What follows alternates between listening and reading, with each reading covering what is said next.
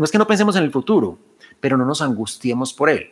Es, tengamos una línea clara, cuál es ese norte, pero no sentamos que manejar el tiempo, ser productivo es pensar en cada paso, pensar en cada detalle, que mi plan es perfecto y mi plan no se puede salir. No, yo quiero llegar allá, listo. Y voy trabajando en el día a día para acercarme hacia esa allá, disfrutando. La vida no se puede entender sin el error. ¿Acaso no es el mejor maestro? Esto es Mistakes, el podcast donde celebramos el error y lo hacemos el protagonista de la historia. Mistakes, errores inspiradores.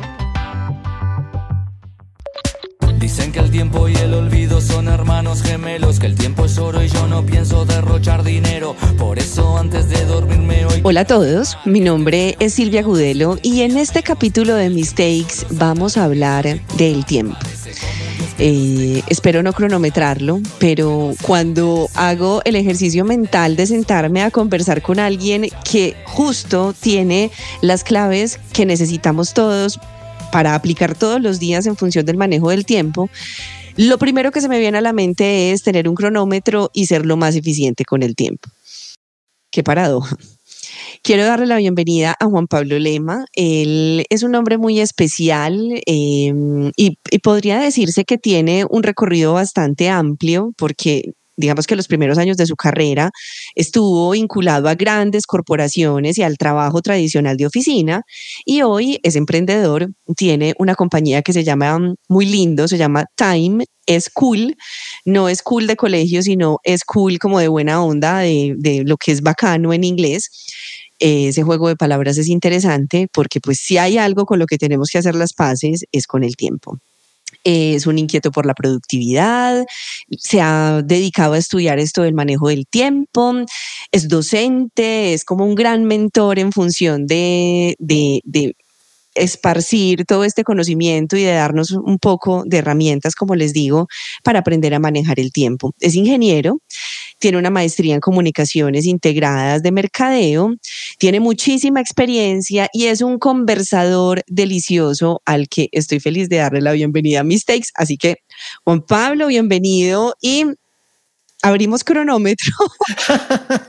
Silvia, hola, qué rico estar aquí compartiendo este espacio y relájate el cronómetro. Algo que me llama mucho la atención cuando las personas van a encontrar conmigo, dicen, ay no, qué estrés haberte llegado tarde o qué tal haberte llegado tarde y yo hice mucho para no llegar.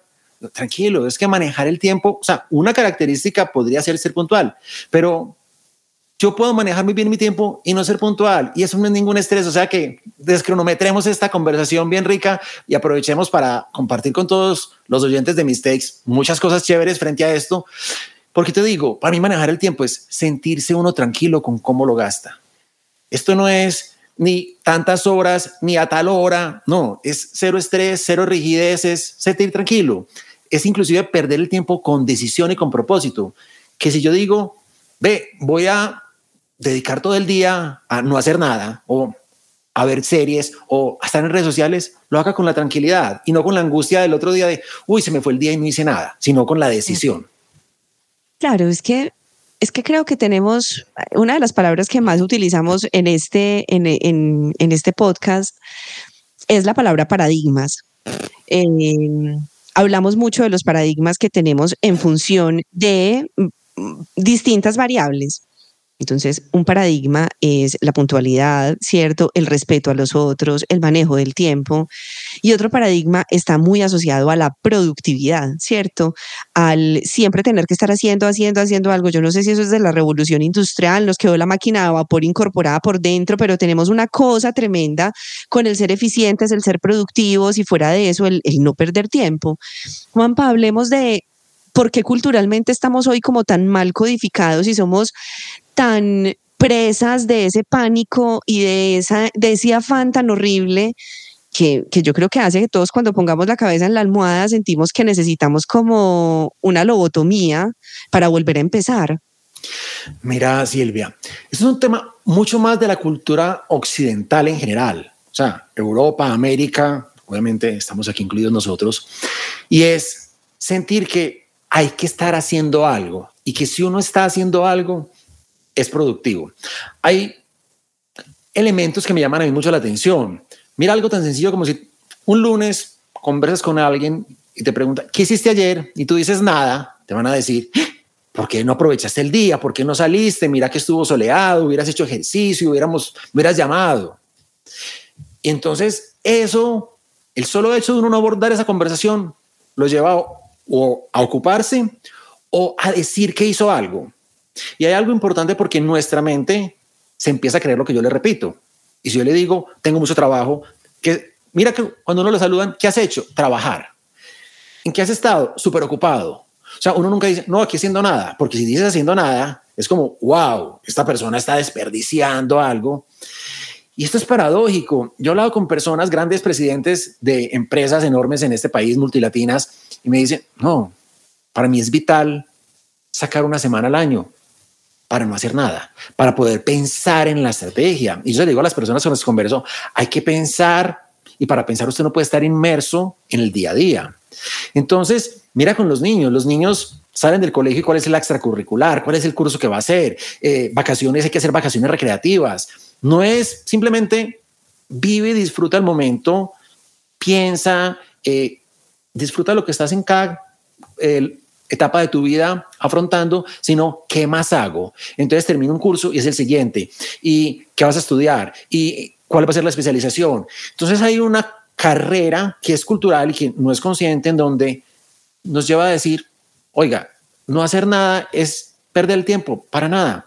Inclusive para mí, productividad es cómo hago lo mismo en menos tiempo, para que me quede más tiempo para no hacer nada para hacer otras cosas. Yo no castigo eso, es que hay que ocupar, no, qué rico que usted se disfrute porque es que tomarse un café, tener una conversación como esta, esto es para mí ser productivo. Ser productivo no es estar generando, ni produciendo, ni muchas otras cosas. Mira otro elemento que nos lleva a la sociedad. La sociedad nos castiga por hacer cosas solos, porque se entiende como tiempo mal perdido. Si dices, quisiste escuchar música solo, uy, todo el día, como que no es valioso. Pero si me fui para un concierto, como no estoy, es la misma actividad, escuchar música, pero con más personas, entonces no está mal vista. Entonces, yo pienso que esto es mucho de uno reflexionar y uno conectarse con ese yo interior y dejar de estar pensando, viviendo la vida que otros quieren que vivamos o que creemos que los otros quieren que vivamos mejor inclusive.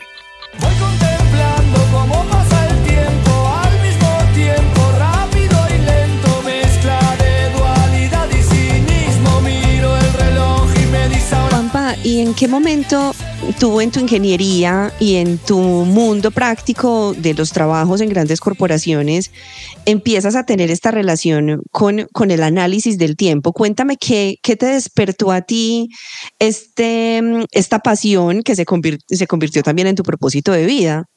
Total, mira, la historia puede ser larga o corta. Voy a tratar de hacerla un punto medio. Yo te voy a decir, siempre he sido un inquieto por cómo hacer las cosas más rápido. ¿Cómo hacer que todo en la vida? Entonces yo estoy doblando las camisas, ¿cómo hago para doblarlas más rápido y que esto me quite menos tiempo? Estoy lavando los platos, estoy mandando un correo. Yo digo, este correo ya lo he mandado, ¿cómo hago para que la próxima vez yo lo haga? En alguna época trabajé manejando marca en una compañía y yo revisaba las piezas que me hacían las diferentes, agencias yo decía, yo esto ya lo dije, ¿cómo hago para la próxima vez? No demorarme tanto escribiendo esto. O en una compañía le preguntan a uno, ¿cuáles son los documentos que necesito para registrarme como proveedor? Yo decía, este correo lo mando muchas veces y era desarrollar esa inquietud y siempre la tengo y yo puedo recordar, eh, mis inicios fueron en Conavi, ya la gente podrá hacer los cálculos, principios de los años 2000. Y me acuerdo en ese momento, pues Internet todavía estaba muy incipiente, pero me suscribí a un servicio que todos los días me mandaba un correito con un tip para hacer pequeñas tareas de una manera más rápida. Digamos que a lo largo de mi vida, durante más de 20 años o casi 20 años, trabajé en grandes corporaciones y esta reflexión fue después, esto no fue previa, sino mirando hacia atrás, me di cuenta que todos los equipos con los que yo trabajaba sufrían de lo que llamamos falta de tiempo. Algunas veces las compañías tenían presupuesto para contratar quien nos entrenara, quien nos diera recomendaciones, quien nos hiciera sentir que teníamos más este balance de vida, otras veces no. Entonces en esos momentos yo me dediqué a formarme, yo cogía de lo que había aprendido y empezaba a compartir. Digamos que llegó una etapa de mi vida, ya había pasado los 40 años y hubo algo que me marcó. Había renunciado a una empresa y seguí en contacto con las personas que trabajaban allí, pero se vinculó una persona que nunca conocí, un chico de 30 años, entró a la empresa, pero me contaron, ay, a estar entre una persona de 30 años. El chico de 30 llevaba dos meses en la empresa, se enfermó, se fue a la clínica y se murió. O sea, supuestamente una infección intestinal y se murió.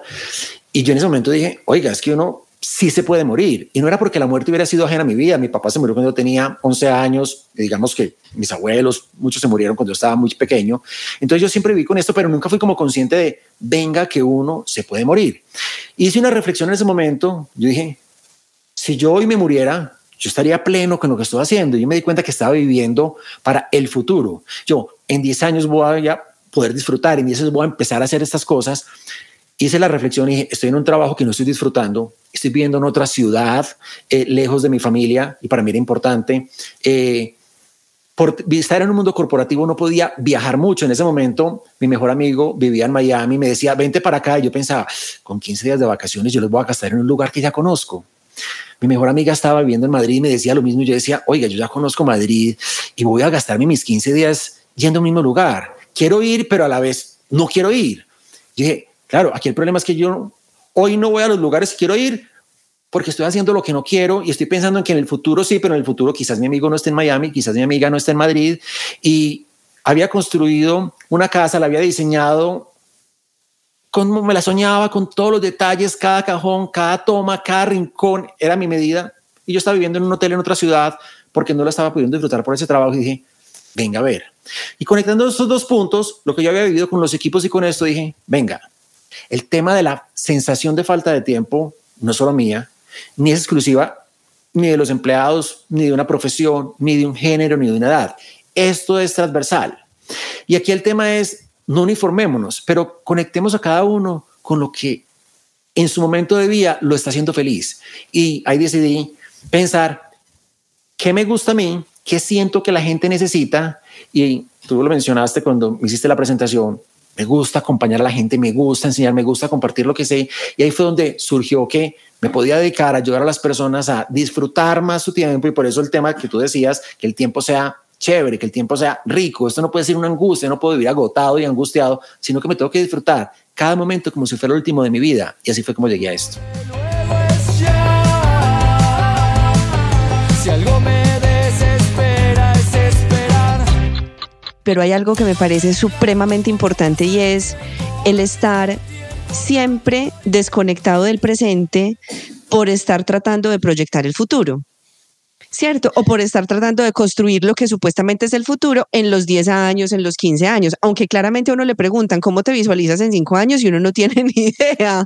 Hablemos también de esa desconexión del tiempo permanente, porque no solamente vivimos en el futuro, hay otras personas que también se quedan en el pasado.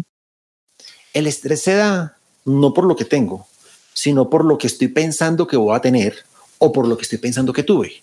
Tratando, las personas en teoría tomamos decisiones y uno después se queda pensando, ay, yo hubiera más bien hecho esto. O voy a un restaurante y pido, ay, no hubiera pedido esto, ay, ¿para qué pedí otra cosa? Decisión tomada. O sea, ¿en qué me agrega quedarme pensando sobre algo que ya decidí? Inclusive alguna vez leía que decían, si usted está pensando sobre una decisión que tomó, en realidad no la ha tomado. Usted creyó que la tomó, pero usted siguió con ella, ella abierta. Y yo me lo digo, en estos días hice un arreglo en mi casa y mandé a hacer una perforación en un punto y después dije, ay, no la había hecho en el otro lado. Y me quedé pensando y yo mismo me decía, ¿qué me agrega? O sea, el hueco ya está hecho, no puedo reversarlo, tengo que afrontarlo y seguir y es pensar. Y el estrés es eso. Cuando uno está en una reunión y se está, ay, ¿cuándo se acabará esta reunión para mandar este correo? O sea, usted no está en la reunión y el estrés no se lo genera la reunión, el estrés se lo genera el pensar el futuro. Inclusive un ejemplo muy bonito y es que estaba en el libro de este autor norteamericano, una mamá con un niño de dos, tres años. La escena típica es que se ponen a jugar y el niño empieza a sacar de la canasta, del recipiente, del contenedor juguetes y empieza a regar. El comentario más usual que todos decimos es, pero ahorita cuando termines tienes que recoger. O sea, mira que ya está estresada y no está disfrutando el momento de jugar con el niño porque está pensando en qué va a pasar en media hora o en una hora. O estamos cocinando y en lugar de disfrutando la cocinar, compartir rico con alguien, es, ay, ahorita hay que lavar todo esto. Entonces, si ves que el estrés es eso y es, y de verdad uno, y yo me lo digo con mucha frecuencia, tengo que estar en el aquí y en el ahora porque no sabemos si el mañana va a estar. O sea, no estamos preocupando o angustiando por algo que no sabemos si pase, venga, disfrutemos el momento. Oh, y esto nos lleva, muchas veces estamos, dejamos a un lado nuestras familias, dejamos a un lado nuestros amigos y uno piensa, ¡Ah! hace tres meses no hablo con esta persona, hace seis meses no hago esto. Y no es porque uno no quiera hacerlo, es porque uno cree que siempre va a haber. Y un claro ejemplo de esto fue cuando estábamos en la pandemia. Estamos todos bajo el mismo techo, pero estar juntos no significaba que compartiéramos con las personas. Damos por sentado que por estar encerrados estábamos compartiendo y no. Entonces, ese estrés, ese manejo del tiempo para mí es concéntrese, conéctese con el ahora. Y no es pensar, me devuelvo a la pregunta que me decías, no es, pensar en no es que no pensemos en el futuro, pero no nos angustiemos por él. Es, tengamos una línea clara, cuál es ese norte, pero no sentamos que manejar el tiempo, ser productivo es pensar en cada paso, pensar en cada detalle, que mi plan es perfecto y mi plan no se puede salir. No, yo quiero llegar allá, listo. Y voy trabajando en el día a día para acercarme hacia esa allá, disfrutando. Yo me acuerdo mucho, eh, chiquito, eh, mis papás salíamos en carro hacia la costa eh, y un comentario que todos los niños dicen, ¿y cuánto falta? ¿Y cuándo vamos a llegar? Como si el momento feliz es estar allá. No. Y con las que nos escuchan desde Medellín o de otras ciudades desde el interior ir a la costa implica subir montañas, climas fríos, distintos paisajes y es cómo gozamos con la neblina, cómo gozamos con las curvas de las carreteras estrechas, cómo hacemos que cada cosa tenga su sentido y no simplemente vivamos maluco por eso o estemos pensando solo cuando lleguemos allá es que es un viaje de 10 horas o de 13 horas no, es cada momento y cada momento tiene que tener algo valioso y algo que, que nos conecte y nos haga sentir felices.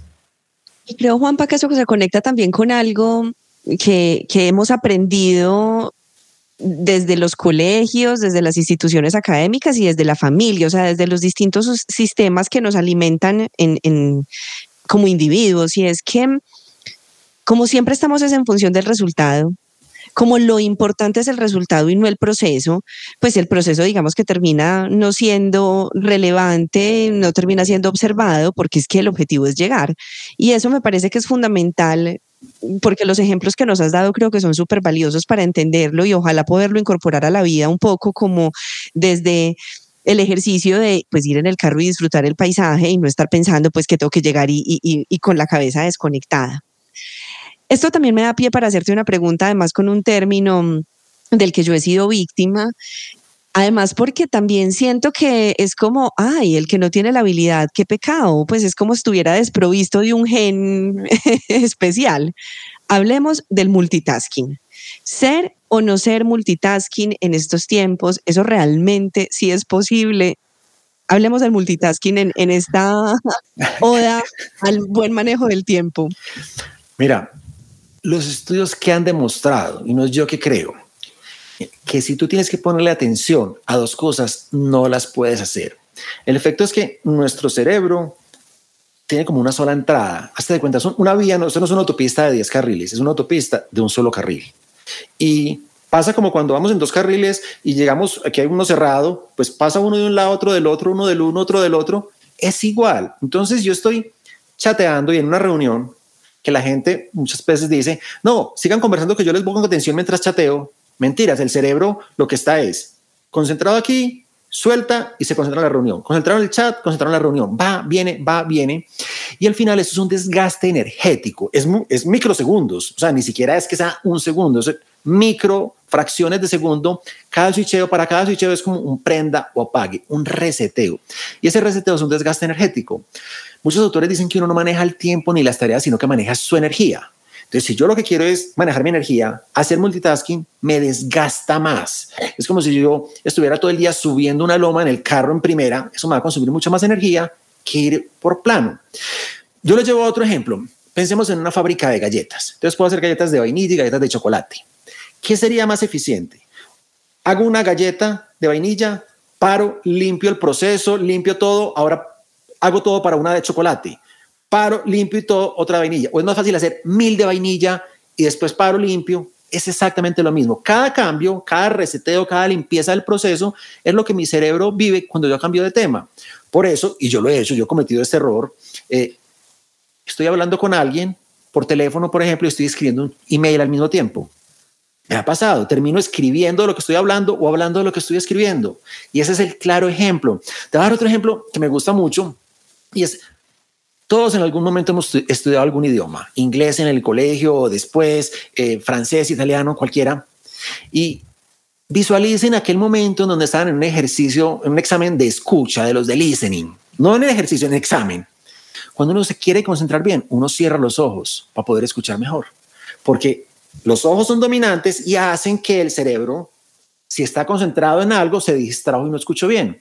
Algunos carros, inclusive cuando uno pone reversa, le bajan el volumen para que usted vea bien cómo reversa. Parece paradójico, pero es que mi cerebro, si uno quiere concentrarse, inclusive ejercicios de degustación, de catar un vino, un café, quien lo está haciendo para poder percibir bien el olor, cierra sus ojos para concentrarse en eso y percibir claramente algo, porque nuestro cerebro, por cualquier mecanismo, es unicanal. Entonces el multitasking, y se dicen, es que las mujeres somos capaces, no. Cuando inclusive cuando las personas me dicen, es que yo a las 5 de la tarde, o sea, estoy rendido y no soy capaz de más porque trabajé mucho, no es porque trabajamos mucho, es porque hicimos mucho este bloqueo. Hay una técnica que es la técnica de las cajitas o el time boxing y es agrupe las tareas parecidas con parecidas. Y uno dirá, ¿cómo así?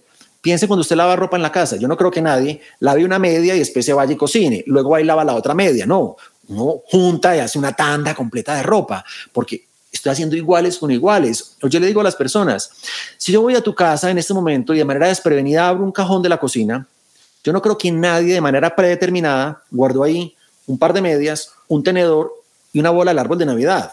Si está así fue por efecto del desorden, pero no por decisión el efecto normal o la organización normal es que uno pone cubiertos juntos, en otra parte vasos juntos, platos juntos, si voy al closet o al vestir hay camisas juntas, pantalones juntos, iguales con iguales. Entonces, en lugar de uno hacer multitarea, uno lo que debe juntar es qué tareas se parecen entre sí y me dedico a estas. Y en lugar de ir y volver, ir y volver, porque lo que los estudios dicen, que han hecho muchos científicos, es que el tiempo que el cerebro trata en volver a conectarse, cada que hace ese switcheo, oscila entre 2 y 5 minutos. Depende del autor y depende del estudio. Ojo, entonces yo estoy aquí, creo que miro la pantalla del celular, porque es que yo puedo, es que yo tengo Teams abierto, tengo el chat abierto y me están escribiendo al mismo tiempo.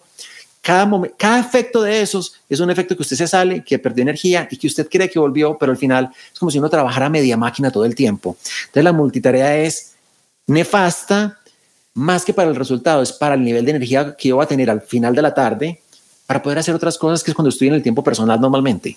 ¿Y cómo eso entonces lo incorporaste a lo que es hoy tu proceso de mentoría en función del manejo del tiempo? Hablemos un poco de esas actitudes o esos paradigmas que tú también descubriste en función del tiempo que nos dejan los grandes corporativos o nos dejan las oficinas.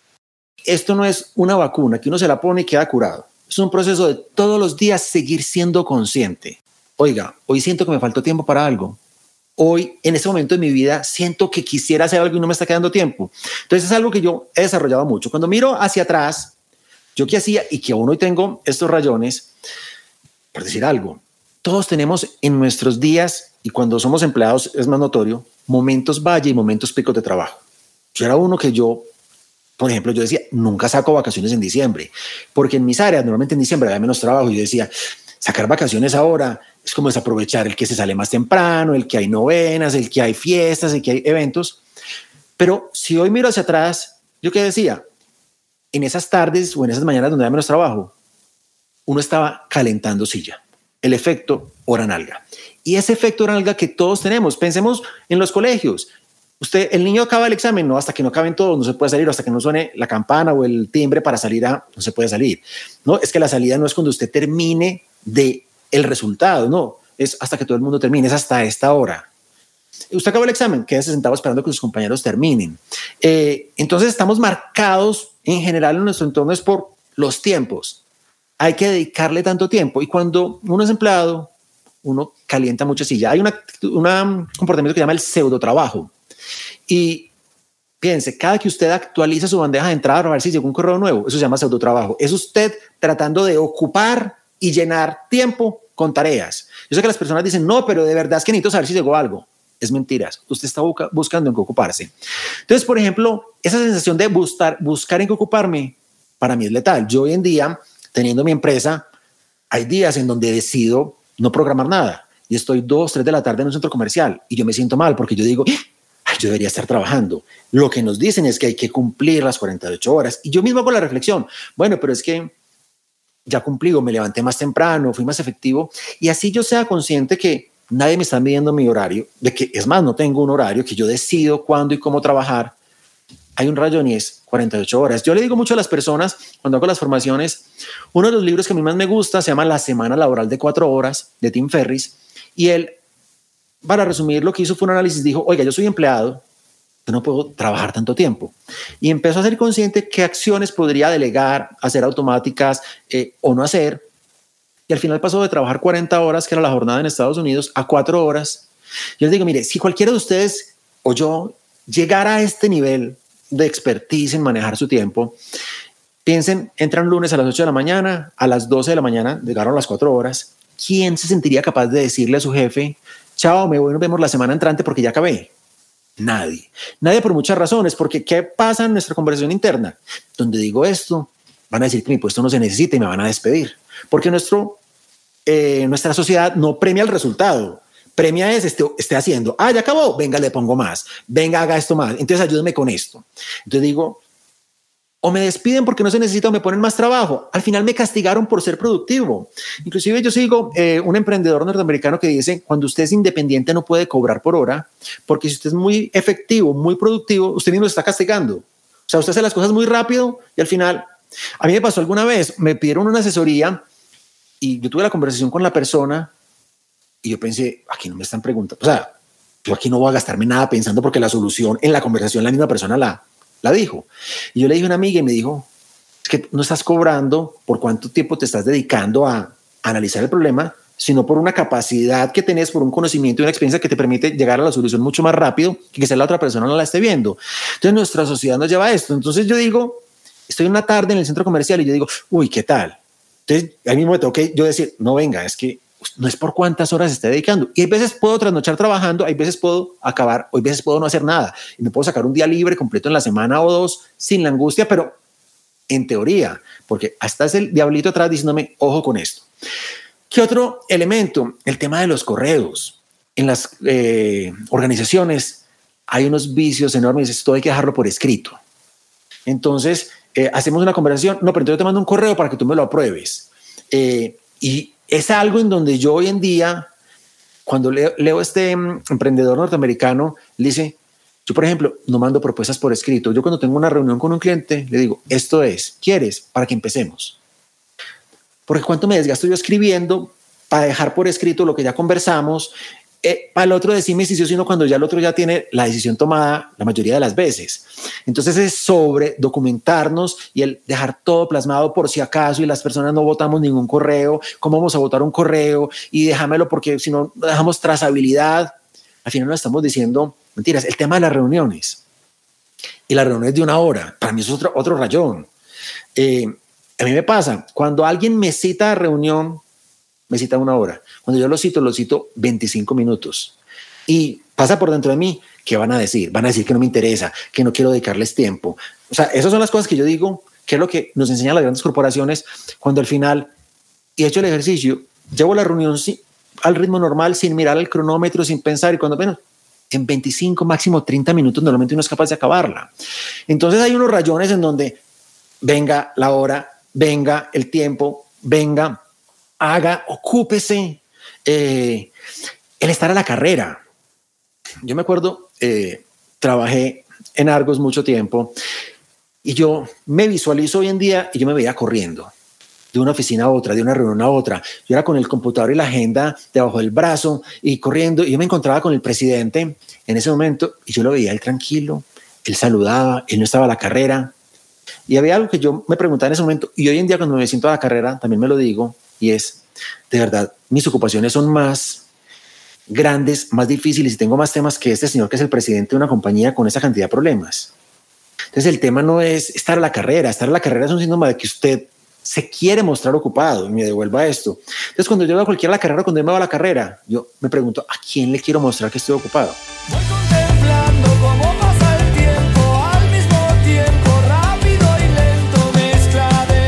ves a ese interlocutor que tienes al frente que está agobiado, corriendo, porque literalmente es una carrera todo el tiempo?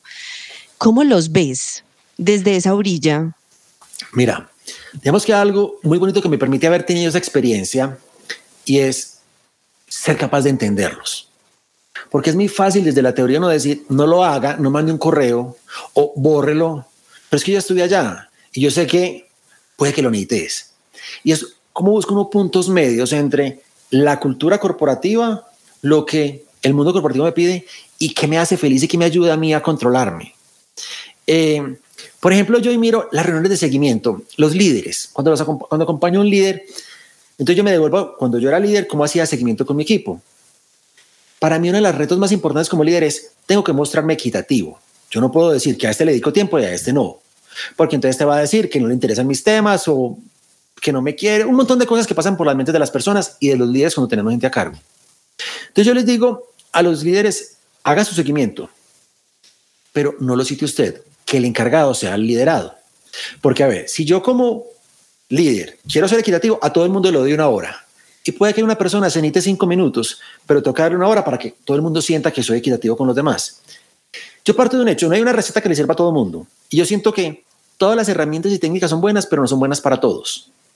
Tenemos que entender es, según mi estilo, según el de mi empresa, según mi cargo, cuál es la que a mí me funcionaría, yo con cuál me podría conectar y con cuál me sentiría bien. Para mí, esos son uno de los elementos más importantes a la hora de uno corregirse.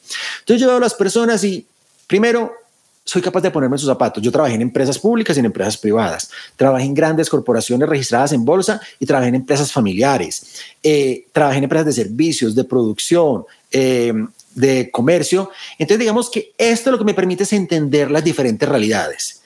Y algo súper chévere, y me gusta conectar a las personas con esto, y es cuando todos entramos a una empresa, a cualquiera, independiente de la cultura, uno ve cosas raras. Y uno al principio dice, ah, aquí por qué harán esto esto no es productivo, o esto no es eficiente, o esto no es chévere. Pero al final, algo más grande que todos nosotros, que es el interés de pertenecer y de acoplarnos a la cultura. Y uno empieza a comportarse como ellos, o empieza a hacer las cosas raras. Y al final, todo el mundo hace cosas raras, pero es lo común. Algo que es a las personas nos pasa mucho. Uno llega a una empresa, hay un grupo de WhatsApp, lo meten. Entonces, por decir algo, el jefe dice, ay, chico, nos fue muy bien este mes. Alguien pone las manitos, alguien dice bien, gran equipo, y uno dice, pues por aquí no hay nada para decir. Pero yo soy el único del grupo que no he dicho, ¿cómo no digo? Entonces yo también mando un emoji para quedar bien con todo el mundo. Por el otro lado, empieza la gente a entrar nueva y a entrar y todo el mundo dice, qué tan raro, pero al final todos lo hacemos. Entonces son conversaciones no sostenidas y yo invito mucho a las personas, sabe que usted quiere mejorar algo, hay que conversar, hay que enfrentar conversaciones y preguntar. Hace poquito en una empresa me decía, dijo alguien, ay, no es que yo siempre copio a la jefe en los correos, llevaban cuatro años trabajando juntos, porque yo creo que a ella le gusta. Y estábamos ahí, ella dijo, ay, no, me aterra que me copies, pero yo nunca me había atrevido a decirte nada, porque decía, estaba a pensar que no me interesan los temas. Entonces miren cómo la una pierde tiempo escribiendo el correo, la otra perdía tiempo leyéndolos por no haber nunca conversado en la más buena fe. Yo, yo pierdo, yo parto del hecho de que todo lo hacemos de buena fe la una seguía recibiéndolos y angustiada con la cantidad de correos que recibí, la otra, qué pereza, este hay que copiarle, pero como no le copio si a ella le debe gustar? Todos tenemos una historia, todos tenemos un pasado por la universidad, por la familia, por el contexto en el que vivimos, por trabajos previos, y eso nos lleva a tener comportamientos que quizás no nos gustan. Entonces, yo les veo, yo, venga, propiciemos conversaciones que nos ayuden. En muchas empresas sacan el día sin reuniones o la hora sin reuniones. Yo les digo, eso a todo el mundo no le funciona, porque puede que lo que le funciona a la área comercial no le funciona a la financiera. Es más fácil determinar estas políticas por áreas o por grupos, por equipos, pero así le establezcamos. Siempre va a haber una posibilidad de que no se cumpla. Entonces yo les digo, abran la conversación. ¿Por qué no la estamos cumpliendo? Ay, es que pasa mucho. Entonces definimos la hora sin reuniones o el día sin reuniones. Mandan una citación. ¿Qué pasa en el cerebro del que la recibe? Ah, ve, ¿para qué ponen esa regla si ya la van a incumplir? Y yo le digo, quizás el otro ni siquiera se dio cuenta, el otro de manera automática se fijó cuando hay un hueco y no se dio cuenta en su automatismo que era el día sin reuniones y citó, pero usted acepta y no tiene una conversación. Todo el mundo que empieza a aprender, ah, se puede citar cuando no hay reunión, ah, no ve que no hay que cumplirlo. Entonces aquí el tema, yo no creo que el que citó lo hizo de mala fe, y puede que lo haya hecho pensando en ese huequito, aprovechemos o tiró el aventón. Venga, la próxima vez dentro de tres semanas, aprovechémoslo. Y usted dijo que sí, entonces todo el mundo lo cogió.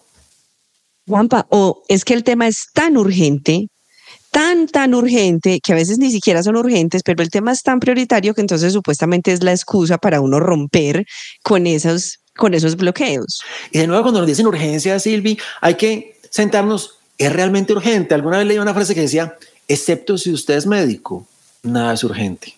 O sea, nadie, o sea, eh, urgente es de verdad alguien se va a morir, hay que atender un paro cardiorrespiratorio, pero un correo, una reunión, casi todo puede esperar, pero en las, corporaciones, en las empresas empezamos a decir, es que es urgente, necesitamos para allá.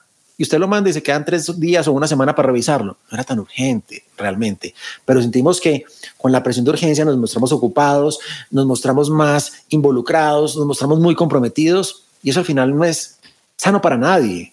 Eso hay que tener conversaciones. Siempre que le digan es urgente, ¿para cuándo es? La urgencia se mide en horas o en minutos. Entonces, ¿para cuándo es? Entonces no es, es que es muy urgente. Muy urgente es cualitativo. ¿Cuánto es urgente?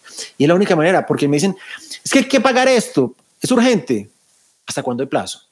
Hasta las 10 de la noche. Alguien dirá, ¿es urgente o no es urgente? Si son las 8 de la mañana, puede que no sea tan urgente. Todavía tenemos un montón de horas para poderlo eh, pagar. Entonces es volverlo como menos apasionado y más em, numérico, más racional el tema de la urgencia. Es uno de los eh, argumentos más complejos en las organizaciones porque todo se vuelve urgente. Pero cuando todo es urgente, nada es urgente. Y yo le digo, cuando la gente tiene muchos objetivos, tiene muchos objetivos. No tiene ningún sentido. Eh, mira, cuando usted tiene 10 cosas por responder, hay muchas empresas que son conscientes de esto, entonces fijan nomás tres o cuatro objetivos, pero uno se pone a mirarlos eh, y cada uno usted le da doble clic y son otros 5, otros 10, otros 20. Cuando usted tiene 30 indicadores, nada le para bolas, porque al final, pues, si uno se cae, no pasa, pero hacer mucho esfuerzo para lograr uno tampoco me va a cambiar el resultado. Otro autor decía, la palabra prioridades no existe, la que existe es prioridad. Prioridades es una cosa reciente de los años 1950 hacia acá, pero al final usted lo que tiene que pensar es, ¿qué es prioritario? Si solo pudiera hacer una cosa, ¿cuál sería? Pero es tan retador para nosotros que piensen ir a una plazoleta de comidas en cualquier centro comercial. Usted va y normalmente en cada eh, restaurante hay una opción como el mixto. Entonces usted va y el pedacito de carne, de res de, cerdo y de pollo, porque es que no tuve que escoger. Entonces, al final todo, se quiero todo. Manejar el tiempo es hacer elecciones. Y hacer elecciones es muy difícil porque si le digo que sí algo, le estoy diciendo que no algo más. Y a todos nos cuesta decir que no. Juanpa, en esta, en esta confesión honesta que estamos haciendo sobre el manejo del tiempo, que creo que tenemos todos, y en el que en nuestro checklist interno creo que todos estamos poniendo la casilla de usted lo cumple y todos decimos sí, sí, sí, sí, sí. Hay, hay dos cosas que, que quisiera preguntarte. Una es como el, el manejo de las agendas, el, el, manejo de los horarios, ahorita tú lo decías y es, eh, nos rige es el tiempo que le definimos algunas cosas. Yo quisiera entender también cómo la agenda se convierte como en el gobierno de la vida. Y también tengo que hacerte una pregunta eh, y es esa relación de este manejo del tiempo con el sueño, con el dormir, porque también creo que es otro de los problemas casi que pandémicos que tenemos en la actualidad y es que todos estamos durmiendo mal, nos desvelamos y, tenemos unas muy malas, muy malos hábitos a la hora de, de conciliar el sueño. Hablemos de esas dos cosas. Listo. Me encanta lo que dijiste de la agenda, el gobierno, porque nuestra agenda es nuestra estrategia. Uno termina haciendo lo que está anotado en su agenda o en su calendario. A ver, uno, ¿por qué termina una reunión? Ni siquiera porque le parezca interesante, ni siquiera porque usted sabe tal, no, porque me citaron. Porque estamos nosotros aquí hoy grabando este podcast? Porque nos citamos. Uno termina haciendo lo que está en la agenda. Y esto me lleva a un punto. Las personas llenamos las agendas. Y cuando estamos en el mundo corporativo, ni siquiera las llenamos, nos las llenan. La gente no tiene un huequito, ay, dame un espaciecito. Y hoy mirándolo en retrospectiva y analizando mucho el tema de las agendas, si quiero que verdad sea mi estrategia, si quiero que verdad las cosas pasen, si quiero no decir, uy, siquiera son las seis para empezar a trabajar, que es una frase que escucho mucho y que yo también la dije muchas veces, si siquiera sacaron las reuniones para poder empezar a trabajar, uno debe llenar su agenda de manera que sea su estrategia. La forma de llenarla es, en la agenda primero van las cosas conmigo mismo. O sea, yo debo mirar y debo pensar, ¿cuándo quiero hacer ejercicio? Bloquearlo en la agenda. ¿Cuándo quiero meditar? ¿Cuándo quiero hacer yoga? ¿Cuándo quiero viajar? Y llenarlo en mi agenda. En la conversación que tuve eh, alguna vez, después de haberme salido de Argos con el presidente, él me decía, bueno, a mí me sorprende mucho cuando la gente dice, ay, el próximo fin de semana es puente, no me he dado cuenta, ay, no, ¿qué voy a hacer? Él decía, yo lo que hago a principio de año, digamos que una versión más análoga de la vida, cojo un calendario, miro los puentes y decido qué voy a hacer en cada puente. O sea, lo lleno, porque si no, con las reuniones de trabajo no voy a poder hacerlo. Entonces, hagan este ejercicio, coja su calendario y prográmese cuándo va a ir a visitar a su mamá, cuándo va a llamar a los amigos, cuándo va a hacer el costurero con las amigas, lo que sea, y llénelo. Entonces, lo primero que uno pone en su agenda para que de verdad sea su gobierno, sea su estrategia, es actividades conmigo mismo. Luego, actividades con las personas que me importan. Mis hijos, mi pareja, mis papás, ellos qué me piden o qué para mí sería valioso acompañarlos y meterlo ahí, separarlo. El tercer nivel son las actividades de trabajo individuales, es decir, cuando me voy a sentar a hacer el informe, a escribir el guion, a analizar la propuesta, yo mismo.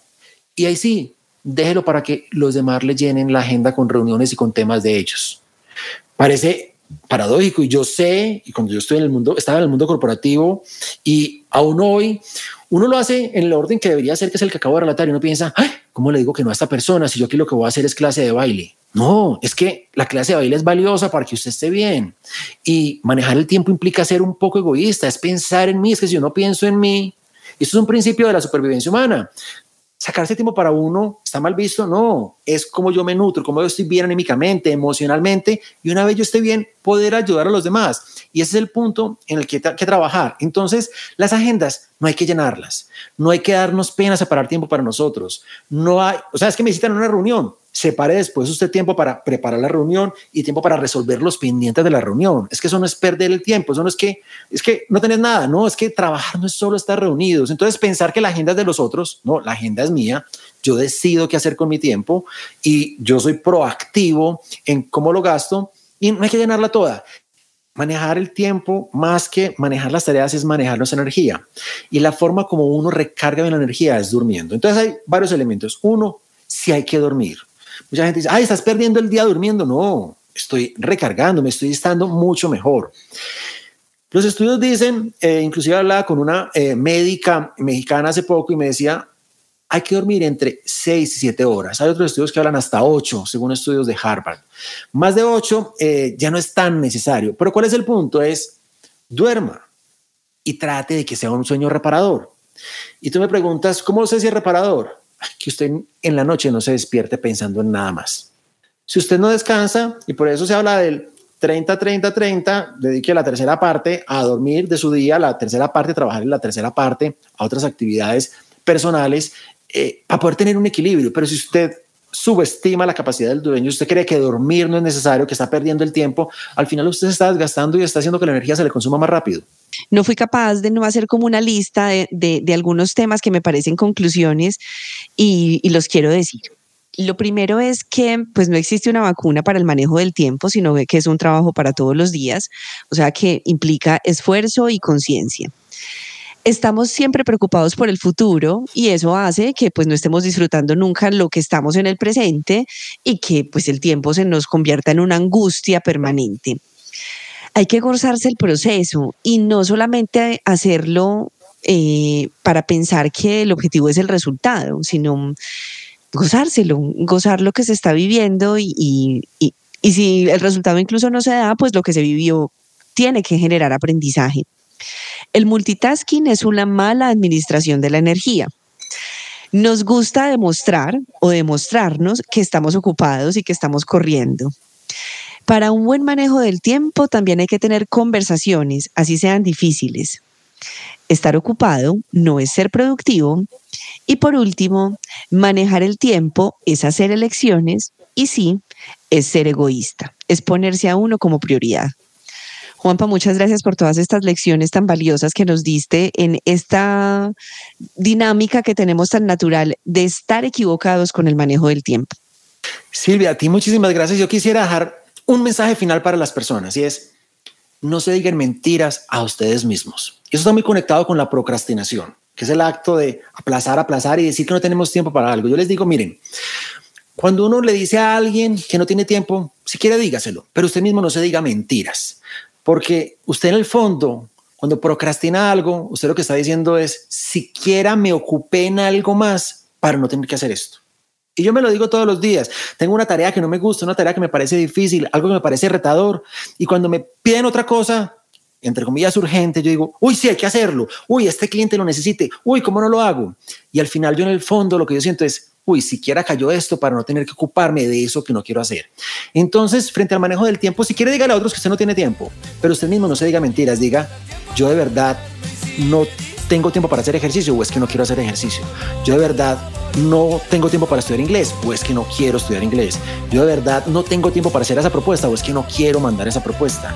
Entonces cada uno sincérese con usted mismo. No lo haga con los demás si no quiere y no importa, pero con usted mismo sea consciente porque eso le da tranquilidad frente a tengo tiempo para lo que quiero y para lo que no quiero no le saco tiempo y eso está bien. Me encanta. Gracias, Juanpa.